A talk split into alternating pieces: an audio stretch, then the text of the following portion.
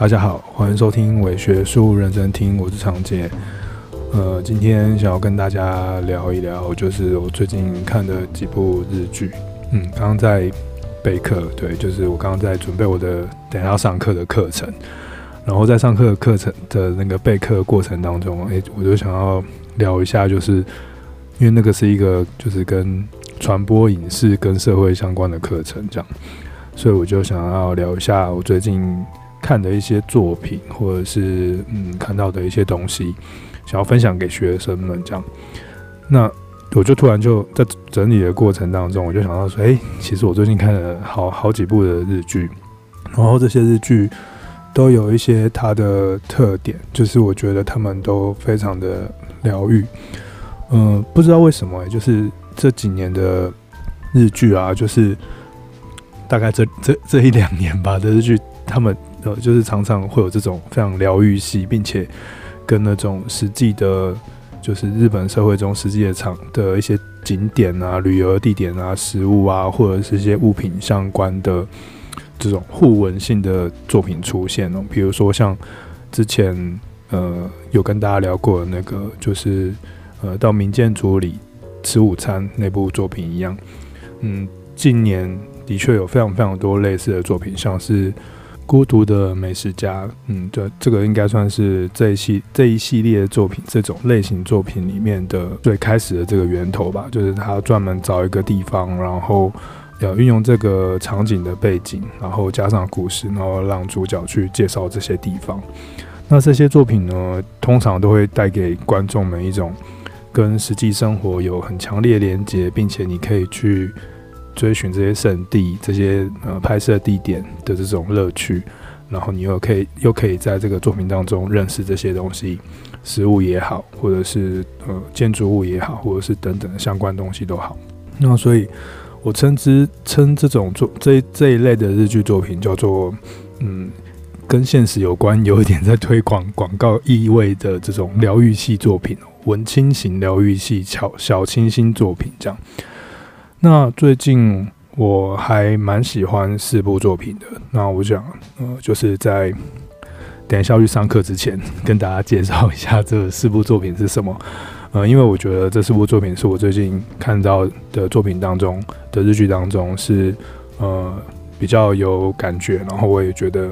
蛮清新有趣，而且看了之后可以蛮舒压的作品，然后就是推荐给大家。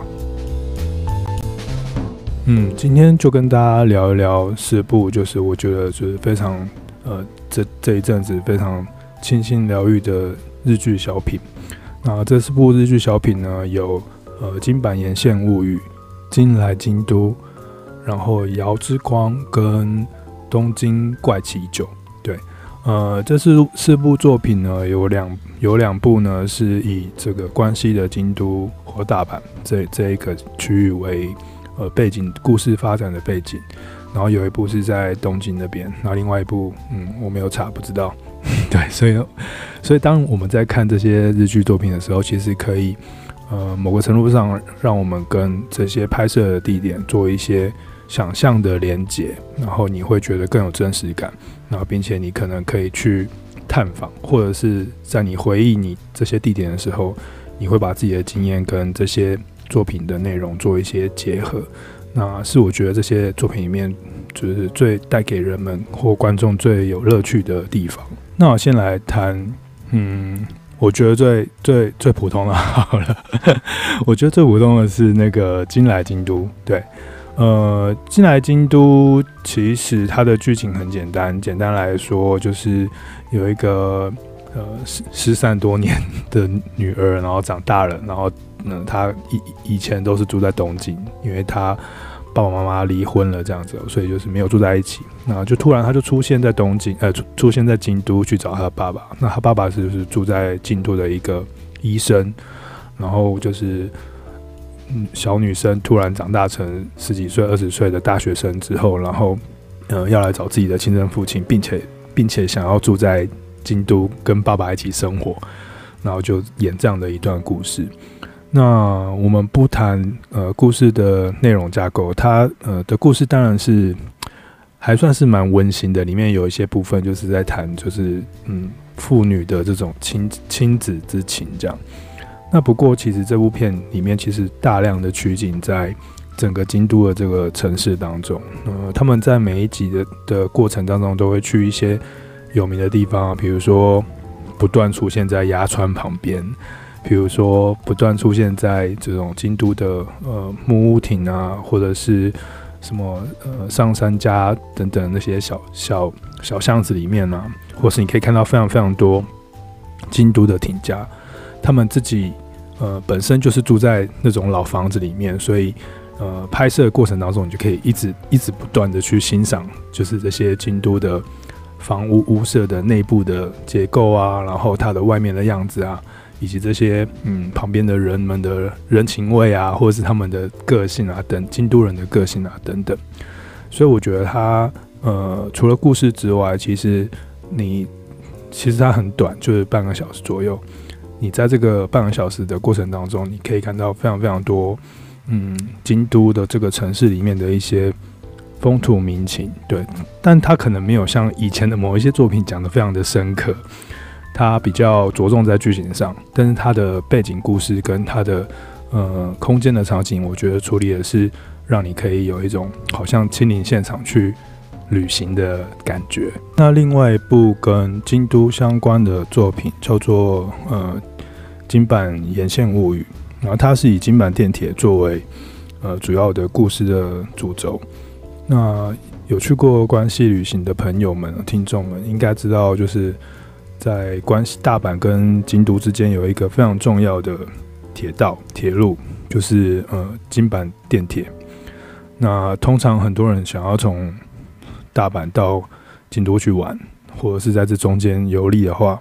那就会选择几个不同的。铁路当做主要的行那个通勤的方式嘛，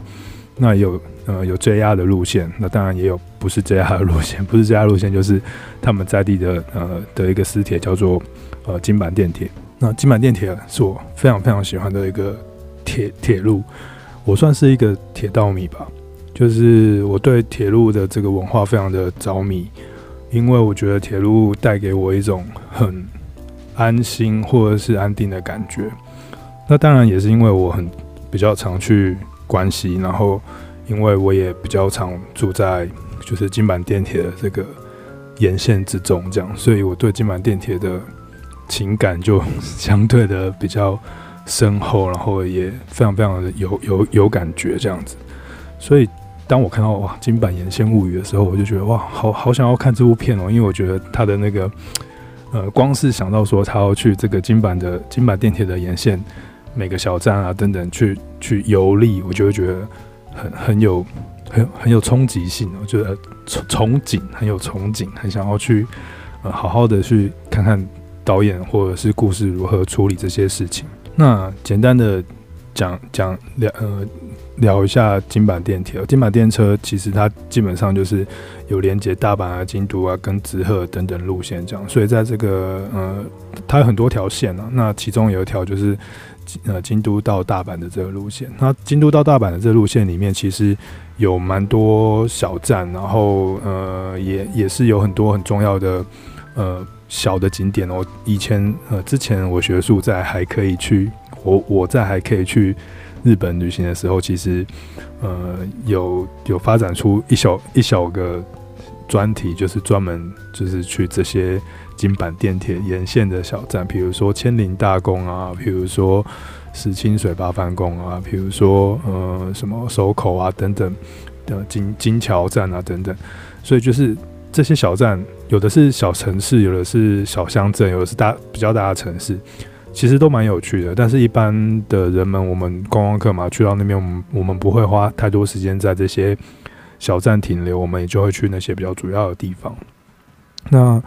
所以我对这个这部日剧就就充满期待嘛。我希望说它可以带着我们去一些比较有趣的地方，这样。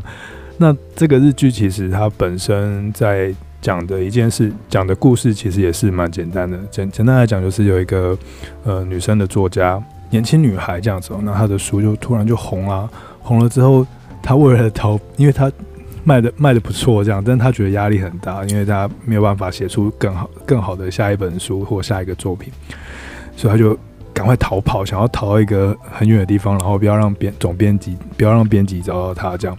所以他就决定从东京，然后坐车坐到关关西去，然后找一个地方躲起来。那于是他就就就就搭着京阪电铁，然后第一集就到了大阪，呃，大阪，然后看到大阪城，然后就上了京阪电铁，然后就莫名其妙到了一 一个站，那个站叫做呃。呃，清呃八幡宫站吧，对，石清水八幡宫就是有一个站这样。那它是在沿那个金呃京阪电铁的沿沿线上。那那个站是那个地方是一个呃石清水八幡宫是日本几大八幡宫之一，讲它是一个重要的呃八幡宫的地址、呃，就是一个位置。那它也是整个京都，就是之前我们有聊过嘛，就是京都会有一个鬼门峰，就是一个。嗯，鬼门的封魔线，然后封魔线的概念，封魔线的那个结尾的地方，这样，他就是在那个地方，然后建了一个八幡宫。所以第一集他就是到了那个八幡宫下车之后，然后上那个山，然后企图想要去 那个八幡宫，或者是想要到附近去走走，然后就突然就有一个小女孩跟他讲说：“你不要这边乱跑哦，这边乱跑会有很多妖怪，很多很多鬼会把你抓走。”这样，然后所以。他就不以为意，然后那小女孩就把他带到一个民宿当中。于是后面的故事就是从这个民宿展开，就是那个作家呢就住在那个民宿里面，然后开始嗯，为了逃避写作，所以就在民宿里面做了一个打工的工作，在里面就是嗯，每天住住在那边，然后煮饭吃，然后或者是跟他们一起生活。但是他的目的就是为了要让更多人可以嗯，好好的住在这个民宿里面。所以后面的故事就是会有不同的旅客或者是住住客会被带到这个民宿中去住宿，那也产生了不同的故事。那一样，我们不谈故事，我们谈就是这个呃日剧本身的旅游空间的架构。呃，我本来觉得非常的期待，它会每一集都到一个京阪电铁上面的小小的车站去去或这个小小的地方去做一些。讨论啊，或者介绍，或者是呃故事的发生，可是好像还好，就是也没有那么多 的那么多的篇幅在在讨论这么多小站哦。它比较主要还是会还是会把场景拉到嗯京都跟大阪这两个，尤其是大阪呃很多地方就是比较比较比较重要的呃呃场景跟景点，比如说呃。第一集一开始呢，他就是到了大阪城，然后去了那个很有名的石清水八幡宫。然后第三集、第四还是第四集就到了呃，又进到大阪里面，然后去中之岛，然后去呃中央公会堂，去中之岛上面的那个很很古老的呃图书馆，大正时期的图书馆，然后去到。法善寺横丁啊，然后在那个心斋桥附近里面逛啊，然后去到那个呃水挂不动尊，就是有一个一个一个不动尊，然后上面长满青苔，然后你要你要参拜它的话，你就要拿那个水去淋那个那个不动尊，他就去了这些地方。那后面还有有去到比较有名的，像是伏见稻稻荷神社，就进到进到京都里面了。然后在最近的这个第六话第六集里面。他就去了那个呃清水的五条站，就东呃那个京都的五条站，然后呃去到了那个地主神社，就是在清水市里面的地主神社，然后还有去花见小路的一小部分，然后他从里面走出来，然后可以看到整个花见小路，然后去了那边的一间店叫做北川半兵卫，呃基本上。他们去的都是他去的地方，都是蛮有名的地方啦。所以就是，呃，如果你是一个热爱去日本或者是关西或者是京都、大阪旅行的人，那你在这一个这一个日剧当中，你可以一直看到，就是一些你你时常看到的东西，我觉得还蛮有趣的啦。就是你你可以回味一下，就是当初我们已经很久没有去日本玩了嘛，对不对？就回味一下当初我们去日本玩的时候的那那那些地方的。的样貌是如何这样子？那他也会稍作介绍，这样像比如说最近的这个第六话，他就去那个地主神社，就是清水寺的地主神社，它是一个恋爱神社嘛，所以就是你到那边的时候，你就会祈求结缘，所以他的故事就是以祈求姻缘作为一个核心，这样，然后就是女孩就会在那个地主神社，希望可以谈恋爱啊，然后在那边祈呃祈祷之类的。所以嗯、所以基本上在这部当呃这部日剧当中，你其实可以看到很多的这个呃京阪沿线的这个旅游地点。比较可惜的是啊，就是我觉得他应该要去到一些什么比较小的地方，什么守口市啊，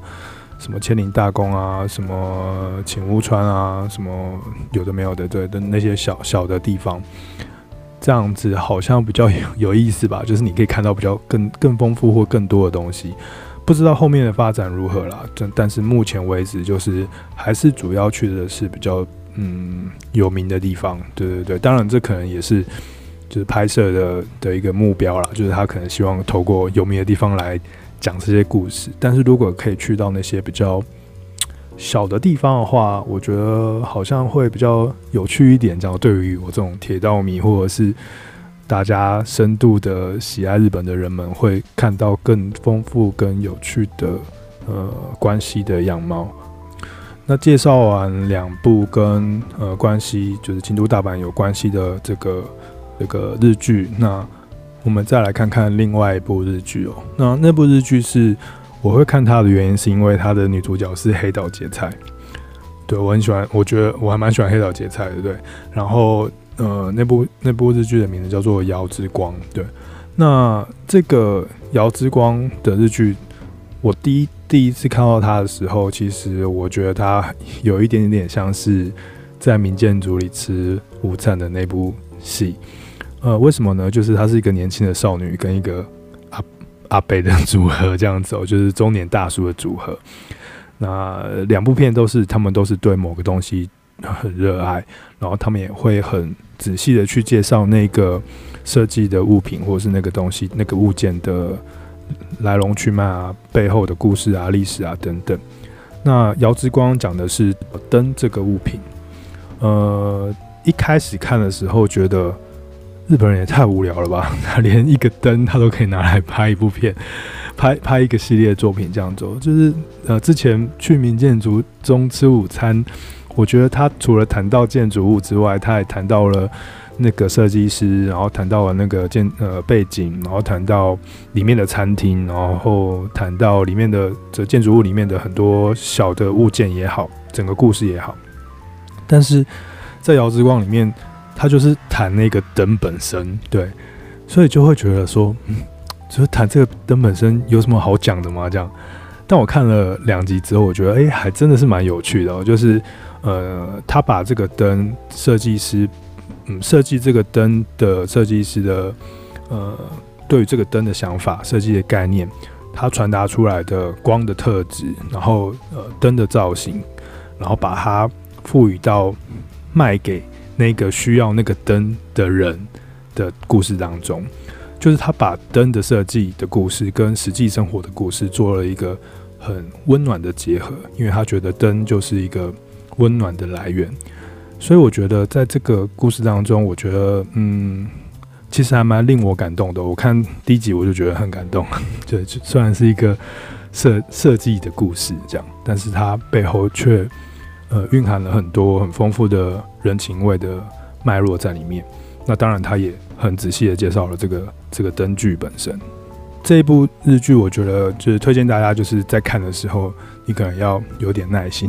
对，因为我觉得它本身的节奏比较缓慢，但是如果你细细细细的去品味的话，你可以感受到那些物件的设计的那种那个背后的美好的故事。这样，那第三呃第四部我推荐的日剧，应该是这里面我觉得最特别，而且我还蛮期待后续的发展的，它叫做《京都怪奇酒》。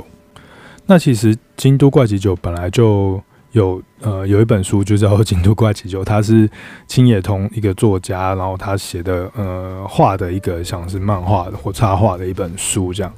那这个书里面介绍了呃很多不是京都啦，东京怪奇酒，呃介绍了很多东京里面的鬼故事，然后这些鬼故事是实际的灵异地点。那为什么他要？做这为什么他要画这个插画呢？这个这些插画或者这个漫画的内容，来自于这个作者呃青野童本身他去这些灵异地点地点去探访的经验。那他如何探访呢？他做了一个非常奇怪的事情，就是那个奇怪的事情就是，呃，他很想要撞鬼嘛，但他又他想要碰到鬼，跟我一样，对，他想要碰到鬼，但是他又不敢真的碰到鬼这样子，所以他就想要做一件很诡异的事，就是去灵异地点喝酒，然后要喝盲喝醉，因为你很因为因为你很害怕嘛，但是你很害怕的情况下，但是有有什么方法可以让你就是。敢进去，然后又看到这些鬼呢？那唯一的方法就是喝酒壮胆嘛。就是当你当你喝醉喝茫的时候，你就会有那个勇气，或者是莫名其妙的的心情去面对鬼的出现这件事情。那这个作家他就用这样的方式，实际的去了这些地方，然后去做一些呃资料跟故事的收集，以及以及实际真实的体验。所以这一部日剧就很奇怪，但 有点荒谬。当然，他不是直接去演那个作家的故事，但是他就是演了有一个演员，然后呢，他嗯，为了想要更，就是想要让他的作品被更多人看到，所以呢，他的制作人就跟他讲说：“诶，有一个就是《东京怪奇酒》这样子的的的漫画的内容，那你要不要就是去体验一下，就就去体验这种喝酒撞鬼的感觉，然后你才可以去演绎出更。”恐怖的感受这样子，于是呢，这个这个演员男生的演员他就去，嗯，这男生的演员叫做山野遥亮，对，那他就他就真的就去就就去那些地方这样子，然后很有趣的是说，呃，他到呃，什么叫做怪奇酒？就是就是在有有可能有鬼的地方，然后你要去带着一些那些酒，然后还有那个下酒的小菜，然后到那边之后呢，然后去。喝醉，然后去感受那种巨大的情绪起伏，然后甚至是有一点自虐的那种恐怖感受，但是那个恐怖中又带有很强烈的兴奋的心情混合在一起的奇怪的感觉，这样。于是呢，第一集呢，男主角就去问了那个故事之后啊，他就呃到了一个东京赤羽区赤羽的一个地方，然后去。去找那个恐怖的房间，然后那个故事基本上就是说，有一个呃男演员，他住在那个租屋处，然后因为他觉得那边有鬼，然后但是他因为有因为那边有鬼，他的整个人的嗯收入跟他的戏啊戏反而接得更多，这样，所以他就觉得、住在这边好像很旺这样。不过有一天他就是。呃，在晚上的时候，就突然看到一个穿白色衣服的老婆婆在在他们家里面，这样，所以他就觉得太可怕了，所以他就赶快搬走。那这个故事就就就讲给那男主角听嘛。那男主男主角就想说，那他他他就试试看好了，他就就去这个地方，所以他就去了这个呃恐怖的的租屋处的房间。那在日剧当中还蛮有趣的，就是他应该是去到。真实的地点，因为它在里面有非常多的部分都是有打马赛克的，所以你看不出来它到什么地方。所以我猜测就是，呃，日剧在处理的时候，它是呃实际到了那个真的地方。好了，就算他不是去真的地方，那他也会怕，因为他找了一个地方来拍，然后有人会觉得这个是真的，所以他就必须要把它马赛克起来，这样的话比较不会影响到那边的住户。那山野遥亮他就就真的去了这样子，那那个就到那个，我我觉得他的恐怖气氛处理非常非常的好。就是第一集我看的时候，他进到那个嗯那个那个那个旧公寓里面，然后那个旧公寓非常的阴暗，然后那个色泽的色调以及旧旧公寓的那种真实感，我觉得非常非常的让人觉得好像真的有鬼的感觉。那导演拍的也有点幽默。这部片不是真的纯粹恐怖，它里面其实带着很大量的喜感跟笑点，然后让你在又害怕又兴奋又恐怖的这种情绪交错中，去领略那个恐怖的感受。那那个男主角就真的进到那个里面去，然后就莫名其妙在里面喝喝酒跟吃下酒菜。他同时还介绍了这些酒跟下酒菜，他一方面介绍美食，然后一方面还还介绍这个鬼屋，然后再体验这个鬼这件事情。然后最后，最后，最后，他就是已已经喝很醉了。然后喝很醉到一个程度之后，他就突然进入到一个嗨的状态。然后那个嗨的状态就是让他壮起了胆子，然后他要要去面对，他很想要去面对那个穿白色衣服的那个婆婆这样子哦，女女生这样。然后他就走到那个传说中那个穿白色衣服的女生会出现的地方，然后把那个门打开，然后往里面一看，哦，这时候镜头完全没有说他看到什么，然后就只有听到看到他大叫，然后冲出那个公寓，然后一边冲，然后一边带着又笑又哭的那个表情，然后他觉得他仿佛获得重生，而且他看到了一个。很想看到的东西，但是他不敢看，但他却又看到的的那个鬼这件事情，哦，我觉得这个设计、这个故事，然后还有呃作者本身他在构想喝酒壮胆去看到鬼的那种复杂心态这件事情，我觉得很有趣，很有趣哦。就是嗯，我没有看过那个漫画本身啊，漫画本身它有出中文版，如果大家有兴趣的话，可以去看，可以去看看。但我只有看。就是呃日剧版的，那日剧版本身我就觉得很很特别，我觉得看了非常非常非常有感受这样子，所以呃如果大家有兴趣的话，呃请务必一定要去看看这部日剧，跟前面三部相较啦，我觉得呃东京怪奇就算是非常有有趣、幽默又恐怖的一部小品这样子。那后面好像还会有呃有六话吧，应该还是有七话，就是不同的地方都是在东东京。有凶宅啊，有什么灵异的公寓啊，然后有很奇怪的公园啊，等等这样子。嗯，我相信这，我相信这会是一个很有趣又不错的作品。因为，嗯，虽然它很小品，但是他的拍摄手法、他的剪接、他这个演员的表演，跟他那种幽默感，跟他呃撞鬼的恐怖感，还有实际去灵异地点拍摄的这几个要素，就已经构成了一个非常新颖的鬼故事的。说法说鬼故事的方式，这样我觉得非常非常好。对，对于一个我这么喜欢看恐怖片跟这么喜欢聊鬼的的人来说，呃，这个《东京怪奇酒》是一个我觉得非常非常特别的呃作品，这样然后推荐给大家。好，今天呢，我等下就要去上课了。对，我用一个非常短的时间，